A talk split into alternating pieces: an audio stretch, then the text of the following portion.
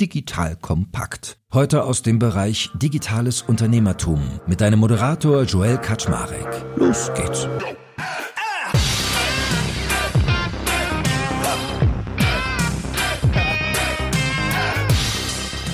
Hallo Leute, mein Name ist Joel Kaczmarek. Ich bin der Geschäftsführer von Digital Kompakt und heute habe ich mit Anna-Sophie Herkin eine Top-Managerin aus den Reihen der Allianz zu Gast. Sie war auch schon mal bei uns und hat uns über ihren Erfolg aufgeklärt. Und heute gehen wir mal an ihr eigentliches Herzensthema, nämlich ESG. Das kennt ihr bestimmt auch. Das steht für Environment, Social und Governance und meint, dass Unternehmen sich mehr Gedanken darüber machen sollen, wie denn ihr Handeln auch einen positiven Impact hinterlässt. Und als Thema haben wir uns heute auf die Fahne geschrieben, darüber zu reden, wie ESG und Business sich heute endlich mal vereinen lassen. Weil lange Zeit waren das ja zwei Silos, die nebeneinander bestanden, aber heutzutage ist es voll integriert. Und Anna bringt da über 20 Jahre Erfahrung mit. Unter anderem für das Wirtschaftsministerium hat sie gearbeitet, für die Weltbank, die WTO und jetzt für die Allianz. Also da können wir aus dem Vollen schöpfen und einfach mal wirklich erarbeiten, warum das eigentlich wichtig ist, ESG zu haben und zu machen, was es einem wert ist, warum es hilft und einiges mehr. Und darauf freue ich mich heute schon. Also, Anna, moin moin, schön, dass du nochmal da bist. Hey. Ja, vielen Dank, dass ich wiederkommen durfte. Freut mich sehr. Ja, ist ja mit dir auch immer gut. Von daher. Du bist ja wirklich Veteranin dann in dem Thema ESG. Skizzier mal, damals und heute. Wie würdest du sozusagen die Achse aufmachen? Oder vielleicht machen wir noch mal einen Minischritt zurück, dass wir Leute noch mal einen Ticken abholen, fällt mir dabei ein, dass wir einmal noch mal ganz kurz sagen, was genau ESG meint. Also ich habe es ja schon so grob umrissen, aber dass du vielleicht das noch mal aus eigener Warte erklärst. Genau, also ESG ist die Abkürzung für Environment, Social und Governance und das sind so die Komponenten, wenn wir über das Thema Nachhaltigkeit oder Sustainability sprechen, dann ist das eigentlich ESG. Also es sind sozusagen diese ganzen Umweltfaktoren, soziale Faktoren oder Kriterien, aber auch alles, was die Governance angeht. Und das zusammen ist ESG. Und damals und heute, wenn du mal so deine Karriere zurückpassierst im Geiste, wie hat sich das so entwickelt? Wie war es früher? Wie siehst du es heute? Ja, du hast es ja schon gesagt, ich mache das ja echt schon über 20 Jahre in verschiedenen Kontexten, also im öffentlichen Sektor, aber auch im privaten Sektor. Und ich weiß, dass eine meiner ersten Rollen oder Tätigkeiten war, da war ich im Bundeswirtschaftsministerium, zuständig für internationale Nachhaltigkeit hieß es. Und da stand damals der World Summit on Sustainable Development an. Das war ein ganz großer UN-Gipfel, ganz wichtiger, 2000, wann war es, 2002 oder so. Und ich war da fürs Wirtschaftsministerium dann sozusagen in meinem Bereich zuständig. Und das war ganz interessant, weil da war eben wirklich noch so die Wahrnehmung, dass so ESG und Sustainability so in einem Silo war und auf der Wirtschaftsseite das so eigentlich komplett separat gesehen wurde und eigentlich da eher so ein bisschen so die Sorge war, oh Gott, das nimmt uns was weg. Das limitiert unseren Wachstum. Das sind irgendwie lauter Vorschriften, die uns einschränken und da eigentlich eher, würde ich sagen, pauschal so eine recht defensive Haltung da war. Ne? Also dieses, wir halten uns das mal möglichst weit weg. Das soll mal schön im anderen Silo bleiben. Und das war, fand ich auch damals schon so ein bisschen deprimierend, muss ich sagen, weil das da ja auch schon ein Riesenthema war. Und das hat sich total positiv entwickelt. Also es ist wirklich so, dass dann ja schon vor einiger Zeit, ich würde sagen, also ich glaube in der Allianz war das bei uns im Jahr 2005, das erste Mal auch so entdeckt wurde, dass man gesagt hat, wenn wir jetzt wirklich mal nachhaltig erfolgreich sein wollen mit unseren Geschäftsmodellen, und zum Beispiel in der Versicherung hat man ja Geschäftsmodelle, die total langfristig sind, müssen wir uns natürlich Gedanken machen um ESG, also als Beispiel mal das Thema Klima. Wenn ich erfolgreich sein will, auch noch in 50 Jahren, kann ich ja nicht die Augen zumachen vor dem, was jetzt sozusagen passiert, sondern muss mir überlegen, was macht denn die Klimaveränderung mit meinem Geschäftsmodell? Und was viele Unternehmen dann gemacht haben, ist, dass sie eben wirklich was ich zum Beispiel, das ganze Thema Klima in ihre Risikostrategien aufgenommen haben. Also, dass sie gesagt haben, wir müssen das wirklich ernsthaft anschauen und überlegen, welche Risiken bringt das. Und was ich besonders erfreulich finde, ist, dass so von diesem Risikodenken, was ja total wichtig ist, dass man da sich weiterentwickelt hat und dass es inzwischen auch so ist, dass man wirklich ESG als, ja, dass man es komplett integriert in Unternehmen. Also bei uns ist es einmal querbeet überall. Also natürlich im Risikobereich, aber auch in den Produkten, also in den Opportunitäten, um die wir uns kümmern, aber auch in KPIs, in Zielsetzungen. Also es ist wirklich einmal überall, auch in dem, wie wir, also unsere Operations, ne, also wie viel CO2 dürfen wir mit unseren Dienstreisen, also wie dürfen wir da auftreten? Das ist echt ganz interessant und was total Neues, und da können wir nachher nochmal drüber sprechen, ist, wie wir zum Beispiel bei uns im Finanzsektor wirklich das ganze Thema Klima jetzt auch wirklich angehen, nicht nur um dann einen positiven Beitrag zu leisten, sondern auch das übersetzen in Opportunitäten, also Investitionen zu finanzieren, die eben wirklich eine tragende Rolle bei dem Kampf gegen die Erwärmung spielen können. Und wenn du sagst, früher eher ablehnend, war das so, dass man einfach wirklich Angst hatte und dass es unbequem war? Oder ist es so, dass das einfach auch ein Wirtschaftsfaktor war? Weil man hat ja immer so das Gefühl, dass unser Hyperkapitalismus eigentlich sich mit ESG an vielen Stellen nicht verträgt, weil wenn man eine Entscheidung treffen muss äh, in Richtung Umsatz oder in Richtung Nachhaltigkeit, dann wird oft die Umsatzentscheidung getroffen, obwohl sie ja in der Regel eigentlich eher nur kurzfristig besser ist und langfristig eigentlich viel, viel schlechter. Aber geistig hat man ja trotzdem oft so eine Haltung, also gefühlt zumindest. War es ein bisschen ein Geldthema, warum das früher nicht en vogue war? Ich glaube, das ist einmal das, was du gerade gesagt hast. Also sicherlich ist so dieses kurzfristige Denken natürlich was, man sagt, jetzt kurzfristig bringt mir das ja gar nichts. Das ist ja oft erstmal Investition. Und deswegen ist natürlich wahrscheinlich in Versicherungsunternehmen früher dran gewesen, ESG ernst zu nehmen, weil die eben per se im Businessmodell langfristig denken. Und das andere war einfach auch, sozusagen das Konsumentenverhalten hat sich ja auch geändert. Ne? Also damals war es jetzt auch nicht so ein Aufschrei in der Bevölkerung nach nachhaltigen Produkten und dadurch war natürlich auch der Anreiz für viele Unternehmen nicht so stark. Und jetzt ist es natürlich auch gerade in der Finanzbranche so, das ist ein Riesenmarkt auch. Ne? Also das ist was, wo man sagt, wir müssen das machen, weil es ein Risikothema ist. Wir müssen es machen, weil es auch was Gutes ist. Also weil Unternehmen, glaube ich, auch langsam sich da wirklich positiv wenden, aber auch weil die Kunden nachfragen. Und das war vor 20 Jahren sicherlich anders.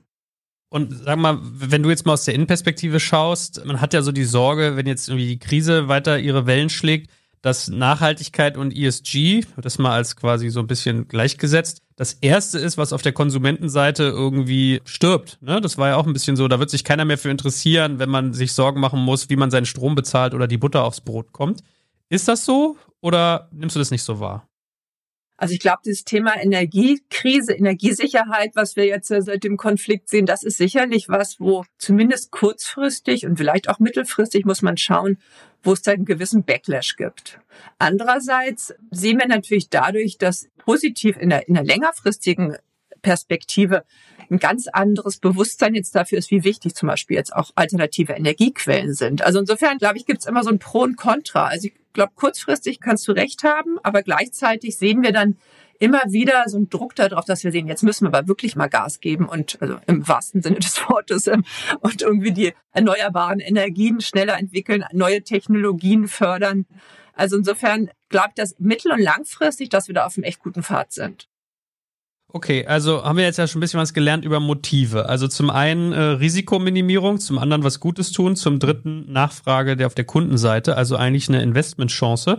Was würdest du sonst noch sagen? Sind das so die Top drei, warum ESG wichtig ist für Unternehmen oder haben wir noch was vergessen? Das sind ja immer so Wechselwirkungen. Also was du in Europa natürlich hast, was ich sehr positiv finde, du hast da ja wirklich eine grüne Agenda. Also die EU-Kommission hat ja in den letzten Jahren ja wirklich viel an Regulatorien vorgebracht, die eine Vereinheitlichung schaffen. Und das ist natürlich auch mal was, das ist eine klare Vorgabe. Das heißt, du musst dich daran halten und macht es aber auch oft einfacher. ESG ist ja so ein Bereich, wo ganz viele Sachen noch ganz undefiniert sind. Also es gab jetzt gerade zum Beispiel Taxonomie, wo man gesagt hat, wir versuchen jetzt überhaupt erstmal festzulegen, was ist denn zum Beispiel umweltfreundlich beziehungsweise umweltschädlich. Also da gibt's ja ganz viele Graubereiche und je mehr da global oder international vereinheitlicht wird, desto einfacher ist es dann wiederum auch für große Unternehmen, auch da wirklich einen konsistenten Ansatz zu entwickeln. Wie ist denn so die Strafenlage eigentlich? Also wenn man sich nicht an ESG hält, gibt es dann eigentlich schon quasi wirkliche Folgen, außer durch den Konsumenten? Na, das kommt ja zum Beispiel drauf an. Viele Sachen sind ja freiwillig, ne? Ob ich als Unternehmen nachhaltig sein möchte oder bestimmte Commitments eingehen möchte. Aber wenn ich die öffentlich eingehe, dann muss ich die auch einhalten. Also insofern ist es schon wichtig, dass ich sozusagen, ich kann mich nicht mehr aus dem Fenster lehnen und dann nur so tun. Also das ist ja was, was auch in den letzten zwei Jahren, Stichwort Greenwashing, ganz stark hochgekommen ist. Und da hilft es sicherlich, wenn man da klare Definitionen hat und auch eine klare Datenlage. Was immer noch recht schwierig ist. Weil Daten ist ein Thema. Können wir auch gleich nochmal vertiefen, aber was würdest du denn so aus deiner Warte sagen? Welcher der drei Buchstaben ist denn eigentlich am wichtigsten? Also welches ESG-Thema? Oh, das ist schwer zu sagen. Ich glaube, es ist erstmal für jedes Unternehmen unterschiedlich. Also ich glaube, es ist schwierig, wenn ich jetzt aus Unternehmenssicht spreche, ne? dass du sagst, ich bin überall ESG, bin ich überall toll. Das geht nicht. Und was Unternehmen dann normalerweise machen, ist, dass die so ein Materialitätsassessment machen. Also die gucken dann, was ist denn für mein Unternehmen, mein Businessmodell so das Wichtigste? Und da, glaube ich, ist natürlich Klima wahrscheinlich zurzeit für die meisten Industrien im Environment-Bereich das Wichtigste. Soziale Faktoren gibt es natürlich auch ganz viele. Das ist immer noch so ein bisschen stiefmütterlich. Also ne, was, was zählt dazu? Sozial ist auch schwieriger, weil da gibt es noch weniger globalen Konsens darüber. Und Governance ist natürlich super wichtig. Ne? Das ist ja wirklich so dieses, wie verhältst du dich als Unternehmen? Also deine ganzen Policies, Diversity. Also insofern ist es schwer zu sagen. Ich glaube, es ist alles wichtig.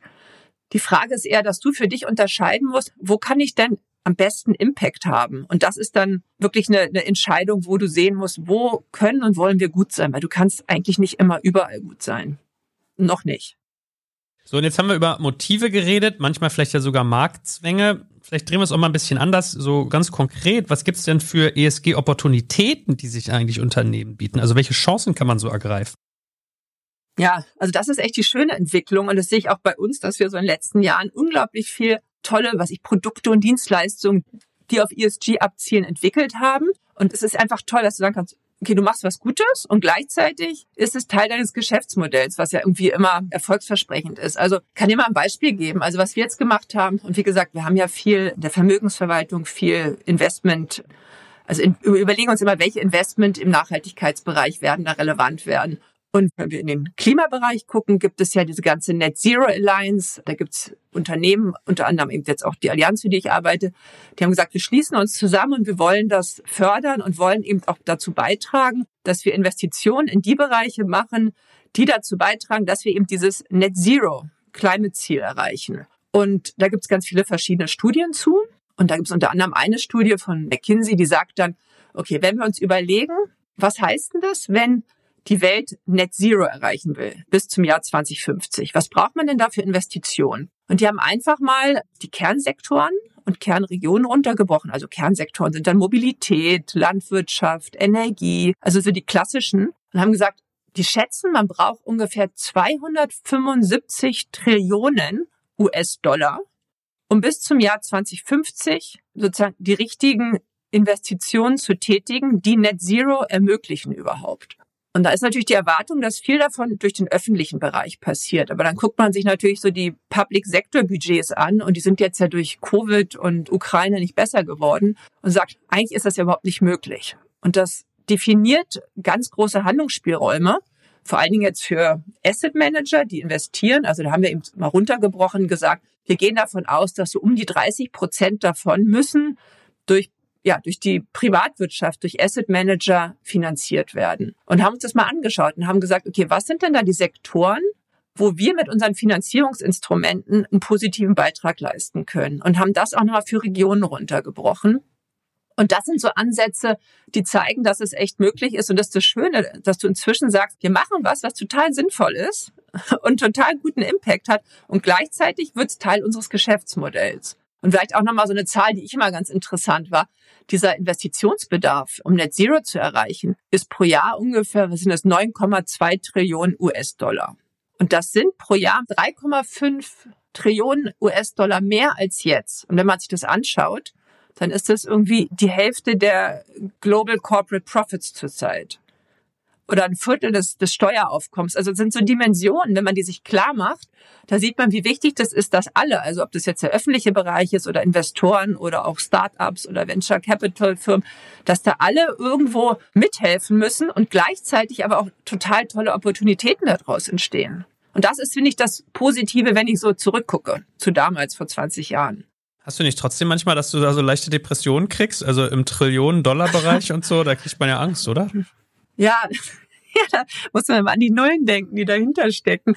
Einerseits ja, das ist so ein wahnsinniges Finanzierungsaufkommen, was gleichzeitig wieder zeigt, wie wichtig es ist, dass wir echt auch ganz schnell mit tollen Technologien ankommen. Weil, also ich bin ja immer ein Optimist und sage, wir werden das schon irgendwie schaffen, aber das zeigt auch, dass man Technologien braucht, die letztendlich so diesen Investitionsbedarf doch wieder verkürzen, weil es eigentlich sehr schwer machbar ist. Mhm. Andererseits, wie gesagt, ist so von der Grundkultur, und das ist auch nochmal zu dieser Eingangsfrage von dir, das ist so schön, weißt du, vor 20 Jahren, und ich war meist auf der Wirtschaftsseite, so zu sehen, diese Skepsis gegenüber allem, was Nachhaltigkeit ist, und jetzt zu sehen, was es auch mit einer Kultur macht. So, weißt du, dann auch sagt, es ist toll, dass man als Unternehmen wirklich was Positives macht für die Umwelt und gleichzeitig geht das in die, in die DNA rein, dass man sagt, und wir machen damit auch noch unser Business. Und das ändert was in der Kultur, weil diese Defensivität aufhört. Ja, mega. Wollte ich nämlich gerade auch mit dir mal aufbauen. Was brauche ich denn für ein Mindset und für eine Kultur, um sowas erfolgreich zu implementieren bei mir? Jetzt kommt ein kleiner Werbespot.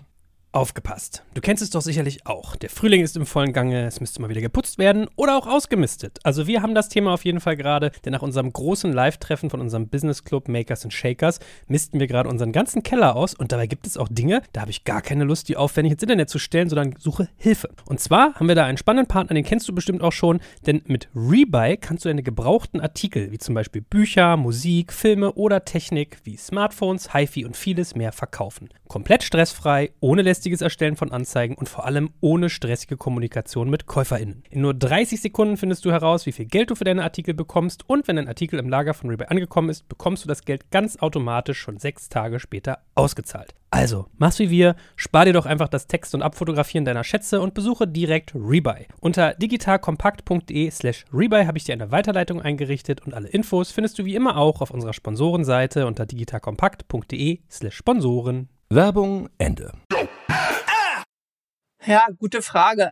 Also ich glaube, was total wichtig ist, also es muss erstmal eine ganz klare, bewusste Entscheidung auf oberster Ebene geben, dass man das Thema ernst nimmt. Und das muss auch gelebt werden. Also das ist zum Beispiel bei vielen großen Finanzunternehmen ist es ja jetzt so, dass es gibt ja diese Net Zero Asset Owner Alliance. Also es gibt ganz viele Initiativen, die jetzt die Privatwirtschaft zum Beispiel mit der UNO aufgesetzt hat. Also da aktiv zu sein. Und da gibt's dann ja auch klare Commitments. Ne? Also da muss man sagen, okay, ich mache jetzt hier nicht nur mit, weil es irgendwie schön aussieht und fancy aussieht nach außen, sondern ich verpflichte mich auch zu ganz bestimmten Sachen. Also ich glaube, das ist schon mal wichtig, dass du in einem Unternehmen siehst, hier der Vorstand, CEO, alle nehmen das ernst. Was, glaube ich, auch wichtig ist, ist eben wirklich klar zu machen, dass das runter, also dass es sozusagen runter trickelt. Also wir haben das bei uns auch dann in einzelnen Unternehmenszielen. Weißt du, das ist wirklich nicht nur die oberste Ebene, sondern es ist klar, ich werde auch gemessen daran, ob wir Sachen schaffen oder nicht. Und da gibt's ja einerseits dann eben Ziele, dass wir sagen, okay, wir wollen jetzt, was ich, so und so viel umweltfreundliche Produkte nächstes Jahr vorweisen. Aber es gibt eben auch Ziele bei uns für das Unternehmen selber, also für Operations. Also, was ich, so und so viel dürfen wir dann fliegen oder nicht fliegen, so viel CO2 sollen wir einsparen, so viel Papier dürfen wir verbrauchen. Das klingt jetzt alles so mikrogemanagt, aber das ist total gut, weil du wirklich das auf allen Ebenen dann hast und jeder für sich das auch dann messen kann.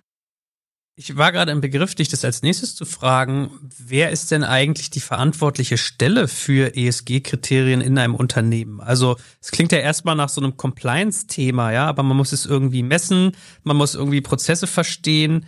Wer in einem Unternehmen verantwortet das eigentlich? Also wie gesagt, ich glaube, du brauchst eine Führungsebene, die voll dahinter ist, die sozusagen erstmal sagt, das ist wichtig und die ganzen Commitments machen wir. Und dann, was du gerade sagst, Compliance und Risk, es fing eben an, erstmal so als Risikothema sich in den Unternehmen zu etablieren. Also im Bereich Risk und Compliance ist das ein Riesenthema, ne? weil Klimarisiken sind immens, gerade wenn du langfristige Anlagen hast. Compliance ist natürlich auch ein Riesenthema, weil du musst ja sicher gehen, dass wenn du dich aus dem Fenster lehnst und sagst, wir machen A, B und C im Bereich Nachhaltigkeit, dass du das auch wirklich machst, also dass du bloß kein Greenwashing betreibst. Da ist wichtig, aber dann hast du es natürlich bei uns auch im Business, also in den Tochtergesellschaften in den verschiedenen Businesszweigen. Und wir haben natürlich auch nochmal zentral, ich sag mal, ein Unit, was sich mit Nachhaltigkeit beschäftigt. Also ich glaube, du musst es an vielen Stellen verankern. Aber du musst es vor allen Dingen auch wirklich so im Geschäft verankern. Weil wenn du das dann nur so auf so einer Kommunikationsebene hast, dann glaube ich, ist es schwierig. Aber habe ich das richtig verstanden? Ihr habt richtig eine zentrale Unit, die sich nur darum kümmert und dann hat man quasi so ein bisschen wie Satelliten in den einzelnen Bereichen, die sich das auch nochmal immer angucken, dass das quasi bei allen auf dem Radar ist und eine Zentraleinheit, die da irgendwie aufpasst und das sozusagen zusammenführt? Ja, aufpasst kann man gar nicht sagen. Also wir haben eine Zentraleinheit, die, ich würde sagen, auch so die Schnittstelle nach außen ist. Wir, wir haben ja viele Commitments bei UN-Initiativen etc. Und dann hast du aber eben nochmal in den Geschäftseinheiten, und wir haben ja auch viele Tochterunternehmen, wirklich im Business das. Ne? Und das ist, glaube ich, der wichtige Punkt und diese wichtige Änderung gegenüber damals. Ich glaube, du musst eben schauen, weißt du, wenn du nur da oben, in, oder früher war das gern auch so in Kommunikationsabteilung, dann glaube ich, ist es echt schwer, das so im Kerngeschäft zu verankern. Und bei uns, wir haben es auf beiden Ebenen. Und das glaube ich auch das sozusagen ein Teil des Erfolgsrezepts. Und das ist ja auch genau dieses Opportunitätenbeispiel, ne? Dass du da Leute hast im Business, die sagen, du ist ja toll, da machen wir jetzt nicht nur was Gutes, sondern wir können damit auch Geld machen. Und dann kriegst du ja wirklich sozusagen so, so Speed rein und auch so die Masse. Und was du vorhin angesprochen hattest, das Thema Daten. Wie handhabt man sowas? Weil das Problem ist ja, ganz viele Sachen sind ja interdependent. Also es ist sehr komplex geworden, viele Sachen greifen ineinander. Manchmal denkt man sich, man zieht an einem Teil der Schnur und dann wird der gordische Knoten aber eher fester als loser. Wie holt ihr denn da Daten raus? Also Daten ist ein Riesenthema und da gibt's natürlich, sagen wir so, wenn du über Klima sprichst, da hast du schon viel mehr Daten, die du auch sozusagen extern einkaufen kannst oder wo du dich extern nachrichten kannst. Aber ich würde sagen, grundsätzlich ist auch gerade, wenn du über soziale Themen sprichst, ist Daten und Vergleichbarkeit sicherlich was, was noch, ja, soll ich sagen, optimierungsbedürftig ist. Also da gibt es auch globale Initiativen, gerade so zum ESG-Reporting, dass man sagt, wir haben jetzt klare Definitionen und hinterlegen die auch mit Daten. Aber das ist sicherlich was, was noch verbesserungswürdig ist.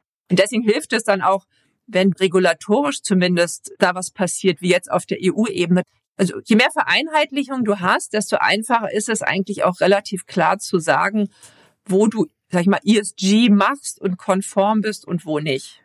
Und das ist was, was natürlich global noch nicht sozusagen da ist, wo es sein sollte oder sein müsste. Also bräuchte es natürlich eigentlich multilaterale Abkommen, die das alles relativ detailliert regeln. Und da sind wir natürlich ganz weit weg. Interessant ist, du siehst das ja, wenn du in einem globalen Unternehmen bist und ich sehe das ja, weil ich ja in Europa unterwegs bin, aber auch China, USA. Also selbst da siehst du ja schon, dass innerhalb von einem Unternehmen das auch ein Spagat ist, da auch immer sozusagen die Anforderungen, die regulatorischen, aber auch sozusagen das, was der Konsument will, in verschiedenen Regionen so zu erfüllen. Weil du in USA ganz andere Themen hast als bei uns. Lass uns das mal vertiefen. Was, was meinst du damit? Also wie variiert das denn? Eigentlich müsste das ja relativ analog sein. Ich kann ja ein konkretes Beispiel geben. Also in den USA zum Beispiel was ganz Interessantes. Zum einen hast du da Initiativen auf der föderalen Ebene, also Department of Labor. Da gibt's Initiativen, dass die sagen, wenn du zum Beispiel in so Rentenplänen soll das durchaus gefördert werden, dass da nachhaltige Produkte reinkommen. Und dann hast du aber immer wieder Bundesstaaten, du hattest jetzt gerade, war so auch viel in der Presse, zum Beispiel in Texas, die haben dann gesagt, wir wollen nicht mehr mit Unternehmen arbeiten oder die investieren, die zum Beispiel, weiß ich nicht, die Öl und Gas ausschließen oder die Waffenausschlüsse haben. Also es gibt ja immer so Ausschlüsse, ne? dass man sagt, wir investieren nicht in bestimmte Sachen als Grundsatz. Und da siehst du so dieses Spannungsfeld, ne? dass du sagst, du hast ein ganz anderes Mindset da und dann hast du auch nochmal dieses Thema, dass jetzt Texas eine andere Richtung vorgibt als jetzt sozusagen der föderale Level. Und wenn du natürlich als Unternehmen da überall unterwegs bist, muss sich viel Gedanken machen, wie ist da eigentlich der richtige Weg dann? Verstehe. Und wir sind ja eigentlich auch schon mitten in so einer Debatte über Erfolgsfaktoren. Also wir hatten jetzt, es muss irgendwie gut installiert sein auf allen Ebenen. Das Thema Daten ist noch irgendwie relevant, weil wenn man nicht weiß, was man tut, es nicht messen kann, dann wird es irgendwie schwierig, sinnhafte Entscheidungen zu treffen. Was sind denn sonst Erfolgsfaktoren für ESG in Unternehmen? Ja, also ich glaube wirklich immer wieder dieses zu sehen, dass es wichtig ist, das ist ernst genommen und diese Messbarkeit, also auch Messbarkeit für dich persönlich oder für deinen Businessbereich. Es gibt ja in jedem Unternehmen immer so jährliche Strategie- und Planungsdialoge oder Treffen. Also das wird nachgehalten, das wird gemessen und dir wird gezeigt, hier bist du aber noch weit davon entfernt, deine Ziele zu erreichen.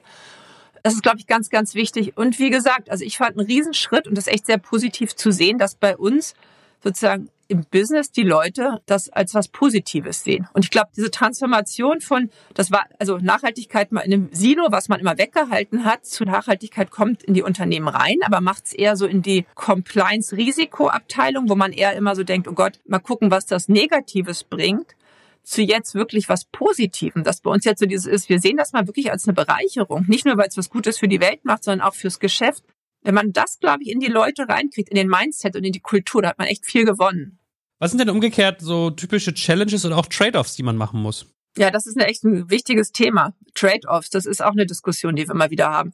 Weil es natürlich, wie du gesagt hast, ne, oft ist es so, dass man kurzfristig auf Dinge verzichten muss, die dann vielleicht langfristig irgendwann mal Return bringen, aber kurzfristig erstmal schwierig sind. Das ist wichtig, diese Trade-offs zu benennen. Das ist gerade, wenn du global unterwegs bist, das ist sicherlich also wenn ich jetzt ein konkretes Beispiel habe, genau jetzt, wenn ich die USA nehme als Frage, hier in Europa ist es total einfach oder recht einfach, weil wir klare regulatorische Vorgaben haben und auch einen Konsens bei unseren Endkunden, dass äh, ESG wichtig ist. Und kannst du das jetzt eins zu eins so für deine US-Unternehmen zum Beispiel übertragen? Das ist so eine wichtige Frage. Ne? Und dann kannst du das machen. Und wenn du das machst, heißt es, dass du echt total viel natürlich an Umsatz verlierst.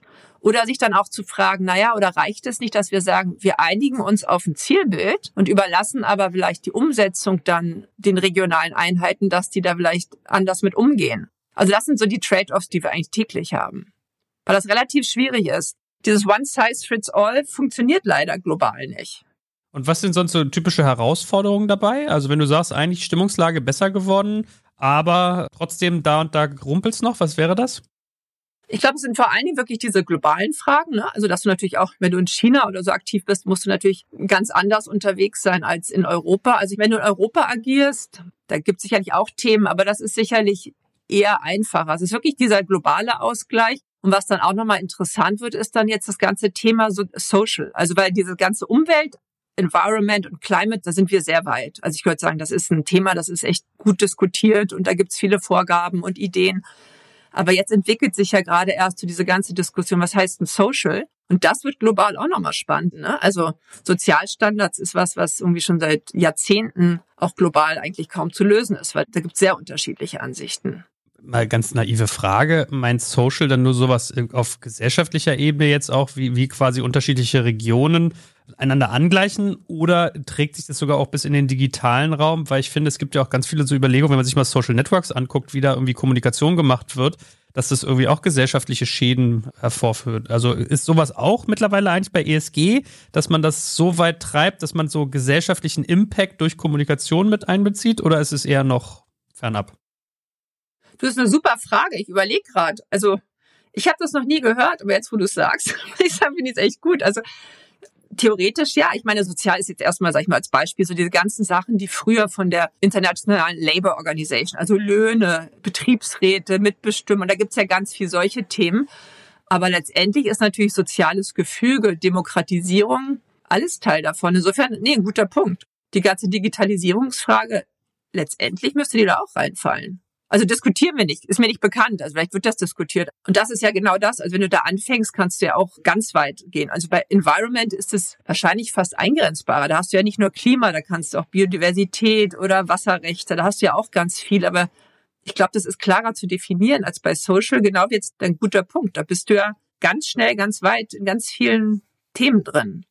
Kannst du eigentlich auch nochmal sagen, wenn du jetzt nochmal Revue passieren lässt, du hast das vorhin so angerissen, aber würde mich ja mal interessieren, wie der wirklich messbare Impact war oder der spürbare von Ukraine-Krise, Energiekrise, Börsenkrise. Also da ist ja irgendwie so viel, was gerade kaskadiert, also wo auch irgendwie eins zum anderen führt, wo Sachen ineinander greifen. Wie hat sich das auf ESG ausgewirkt?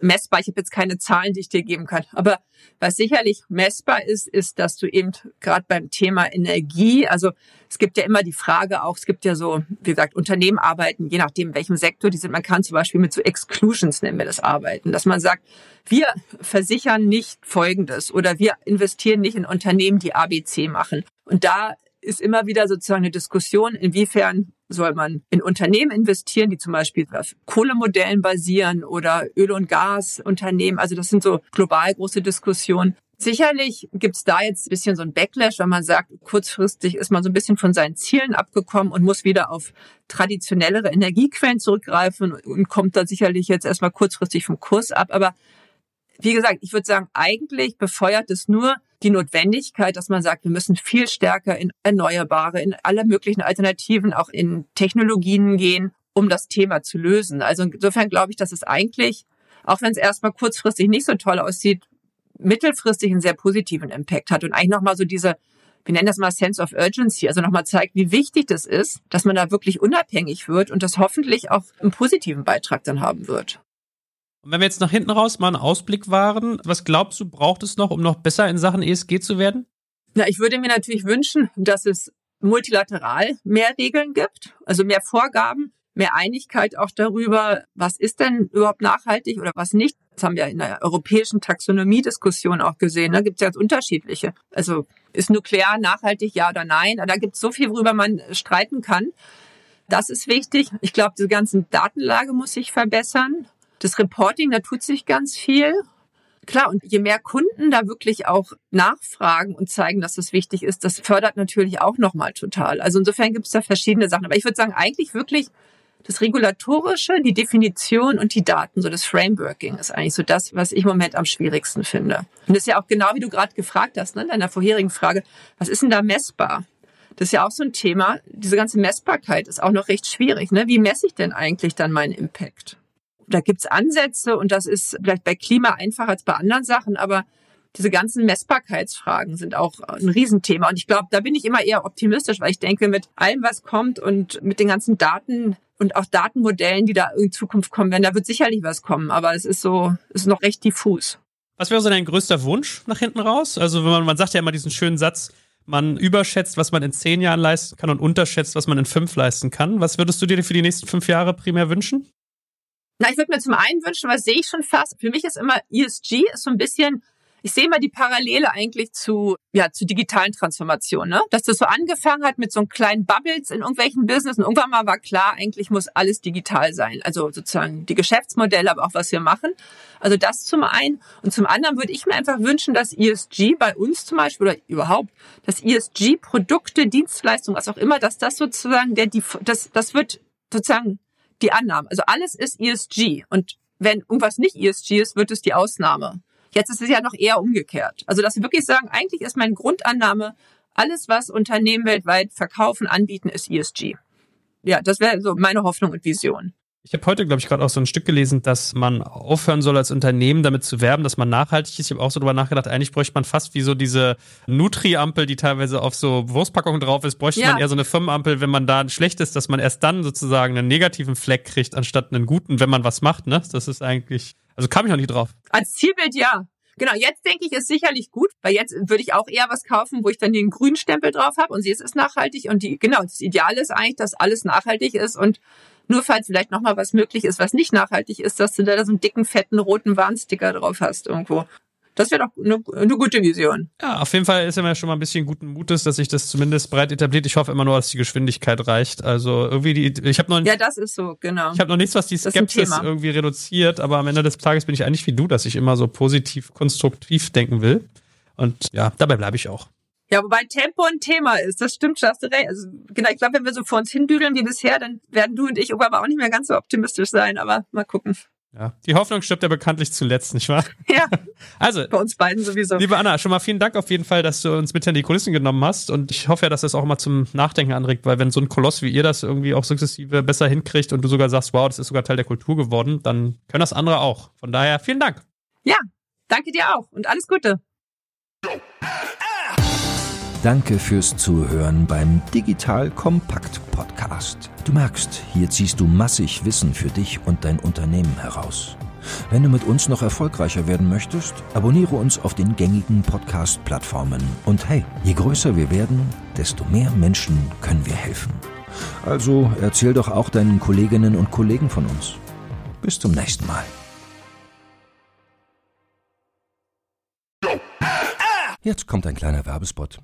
Aufgepasst! Wenn man so darüber nachdenkt, hängt die Leistung eines Unternehmens oft von der Qualität der sogenannten Digital Experience ab, die man Kundinnen und Mitarbeitenden bietet. Wenn deine Apps, Websites oder andere Benutzererfahrungen zu verwirrend sind, werden deine Kundinnen nicht lange bleiben und wahrscheinlich nichts von dir oder sogar von deinen Mitbewerbern kaufen. Und genauso ist das auch bei deinen Mitarbeitenden. Wenn sie zu frustriert oder überfordert von der Software sind, die sie nutzen sollen, leidet die Produktivität natürlich stark darunter. Und unser Partner Pendo ändert das. Mit Pendo bekommst du die All-in-One-Plattform für die Digital Experience Experience, damit du deine NutzerInnen besser verstehen kannst und erkennst, wo es Schwierigkeiten gibt. Pendo kombiniert nämlich Produktanalysen, In-App-Anleitungen, Benutzerfeedback und Session-Replays, damit du die Softwareerlebnisse für alle KundInnen und Mitarbeitenden verbessern kannst. Über 10.000 Unternehmen nutzen Pendo jeden Tag, darunter einige der innovativsten Organisationen der Welt. Und wenn du also auch Pendo nutzen willst, schau doch einfach mal unter digitalkompakt.de slash Pendo, schreibt sich P-E-N-D-O, vorbei.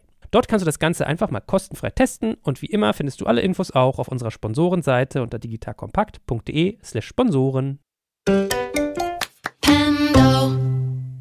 Werbung Ende.